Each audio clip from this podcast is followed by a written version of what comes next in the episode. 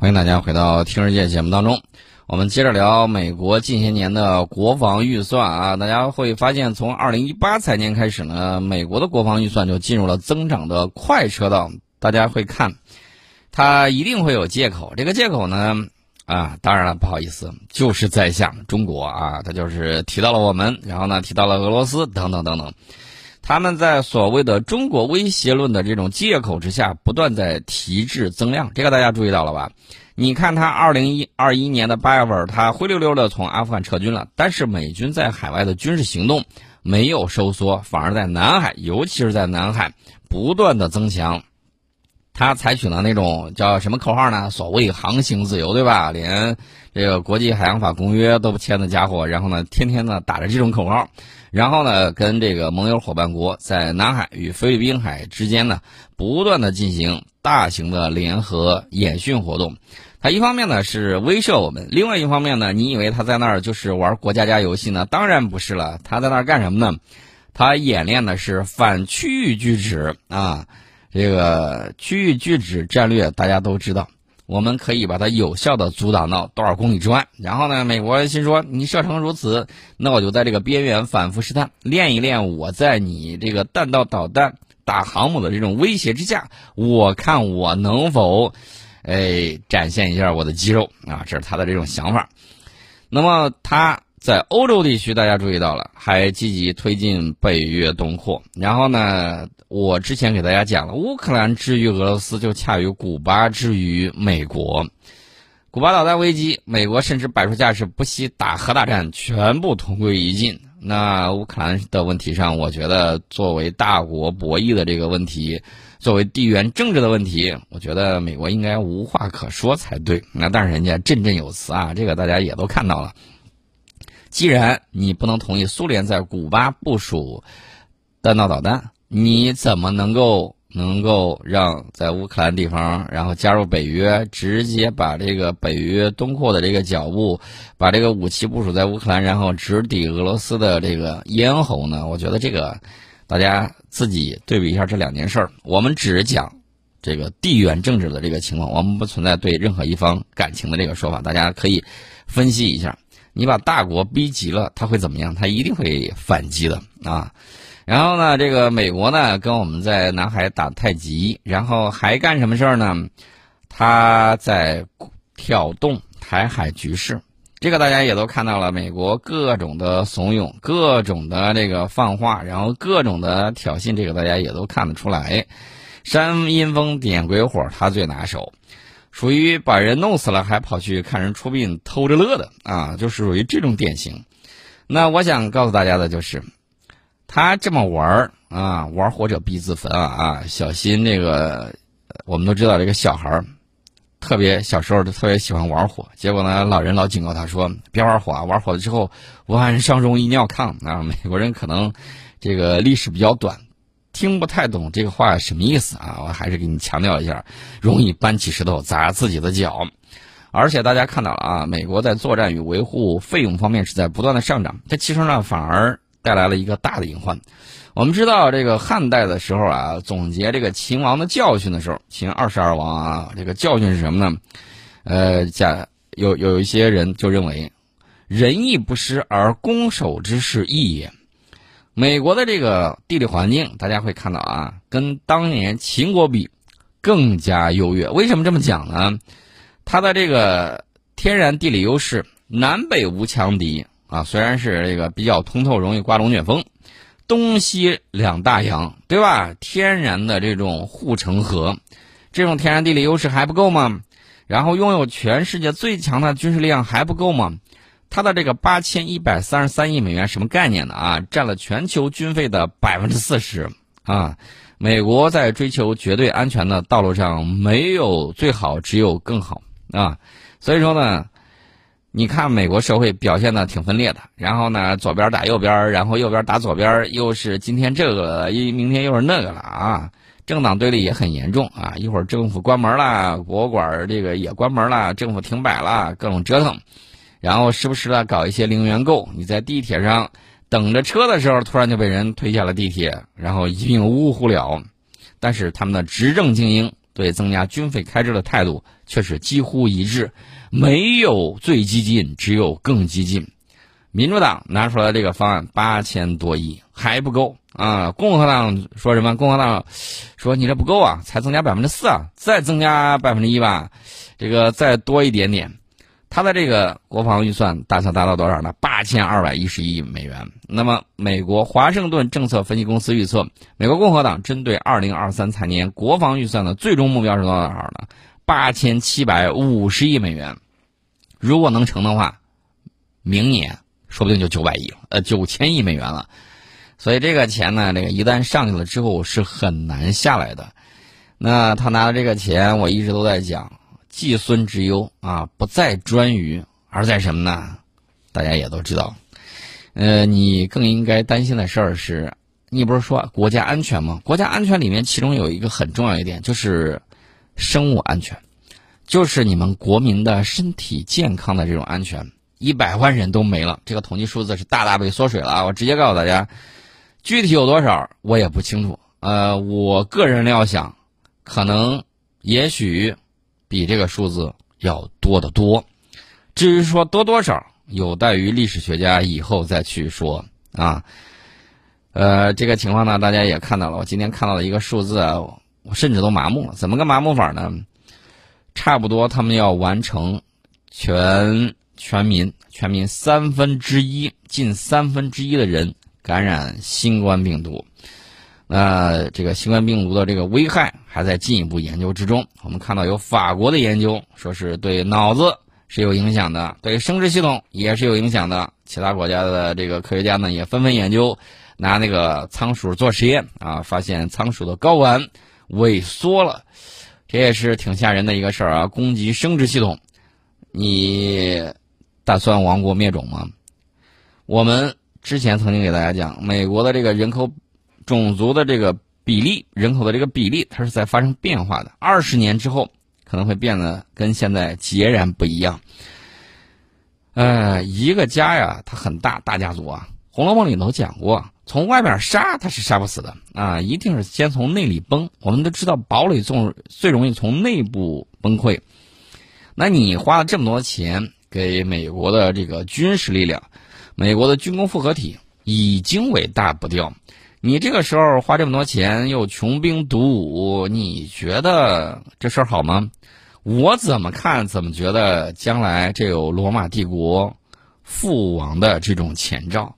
为什么呢？越来越多的呃这个蛮族血统的将领，然后呢拿到了这个军事权。我刚才提到了这个人口结构的这种变化，以后他们会怎么样呢？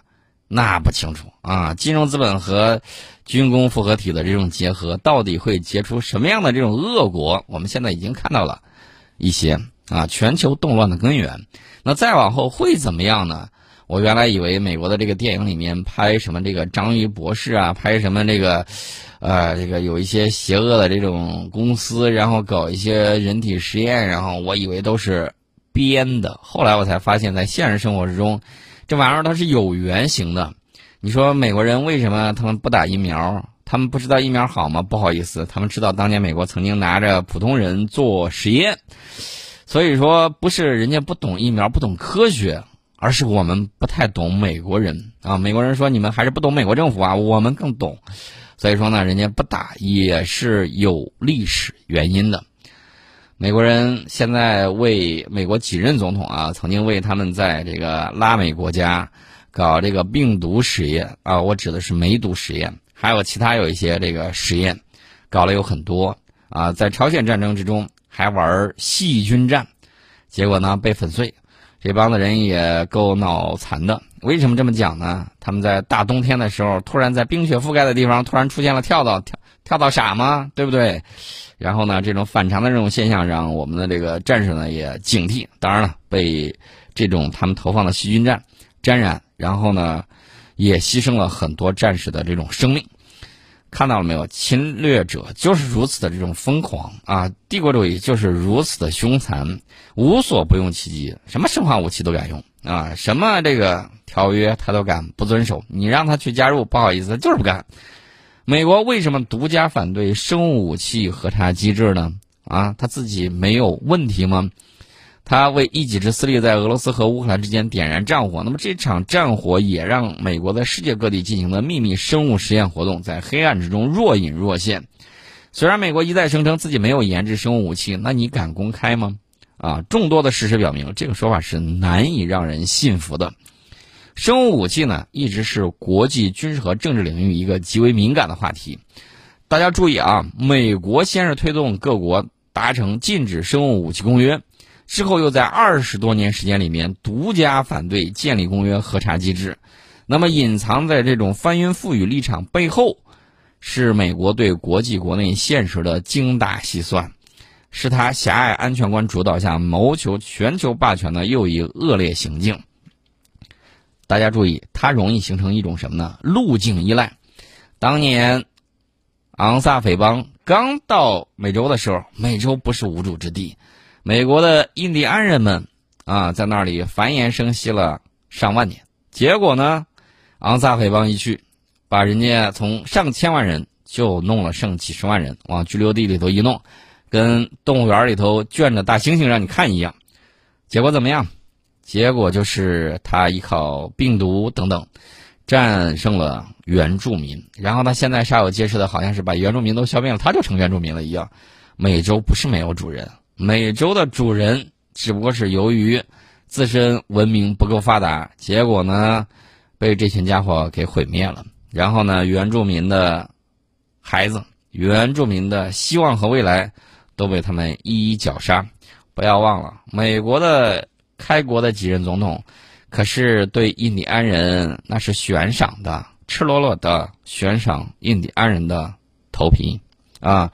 而且前一段时间大家也看到了，美国那些高中女生在唱什么呢？唱的歌里头不就是印第安人剥头皮吗？大家忘了吗？啊！大家还记得不记得美国前些年的时候有一个小孩子上电视节目，然后问到说美国人欠了中国很多债啊，这个怎么弄？那个小孩子童言无忌啊，就直接说杀死中国人。大家还有印象吗？所以我告诉大家的是，不是说让煽动仇恨，而是告诉大家一定要提高警惕，一定要加强自身的这种力量建设。如果你不会武功，想要行侠仗义，危险就很大。那么，如果你有了武功，还能够保护他人，能够除暴安良，能够替天行道，那是再好不过的。所以还是那一句话：全世界人民团结起来，这个非常的重要。我们，我觉得会给大家一个榜样，或者说例子，或者是一个与美国昂萨匪帮创造的文明截然不同的一条道路，可能更少的动荡，更多的合作，更多的团结，更多的进步。好，我们先进一下广告，广告之后，欢迎大家回到《听世界》节目当中。我们看到美国投了这么多钱啊，大家也都注意到了，帝国主义是纸老虎，战略上可以藐视，但是战术上一定要重视。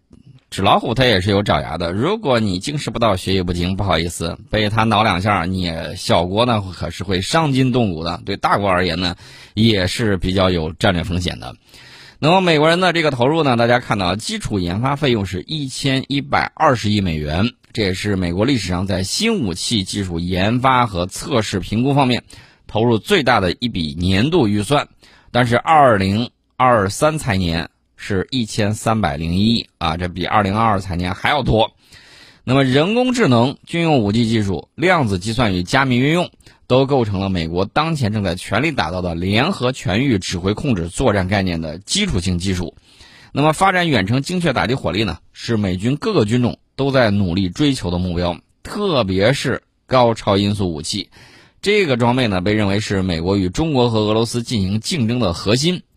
俄军呢此前在乌克兰战场上使用了匕首高超音速导弹，也是全球首次实战使用这型导弹，估计呢对美国刺激那可不小啊。所以说呢，美国各军种都在推出自身的这种项目。除此之外呢，大家注意一点啊，冷战时期建造的集。集合了多功能于一身的这种大型作战平台可能已经不适用了，现在需要开发新型的这种突防能力好、隐身效果好、网络化、指挥扁平化、耐消耗的这种武器平台。由此呢，这个有多种新型的武器平台还处在开发阶段，美军装备采购进入调整期，预计等到这种颠覆性技术研发取得突破之后，会迎来增长的爆发期。但是这个爆发期呢，我是要打一个问号的。为什么这么讲呢？因为我觉得很多美国、印度裔这个研发人员呢，这个干活呢，有的时候萝卜开了不洗泥啊。自从那个印度裔充斥了美国各大高科技公司之后，我就有点担心这个青黄不接的这个问题。那除此之外呢，还有就是有一个重点，就是军事基础设施建设。这个军事基础设施建设呢，平时不显眼啊，不起眼，但是在关键时刻很关键。马汉的海权论里面提到了什么呢？世界咽喉要点，对吧？十字路口你得给它守住。那这些地方呢，它是有军事基地的，最起码有海军基地吧？美军在西太的军事基地都处于我们远程火力的打击范围之内。换句话说，我们都是可以给他送快递的。所以呢，美国就担心，万一真打起来的话，我得确保自身军力能够及时散开，以规避打击，防止被一窝端。所以说呢，这个美国各军种呢推出了一种作战概念，叫什么呢？分布式作战啊，就是平时的时候呢，把这些很多人、很多装备啊都给它分散开，还有很多基地。一旦这样的话呢，就每一个受到损失的时候比较小，它可以有效的消耗你的这种导弹。那它还需要什么呢？还需要就是等到打的时候可以有效的聚拢，以快速形成作战能力。那结果这一下来呢，美国就要考虑到。这个新建基础设施，要确保海空力量能够分散部署，还要能够仅承受得住大国的火力打击，还得能够在承受打击之后能够快速聚拢形成拳头。所以说呢，那个美国的这个预算呢，你看呢看的是很多，但是要用的地方也不少。那将来会怎么样呢？我只能说，这个应该好好读读历史，历史短的时候就多了解一下什么罗马帝国兴衰史啊什么之类的，好好了解一下。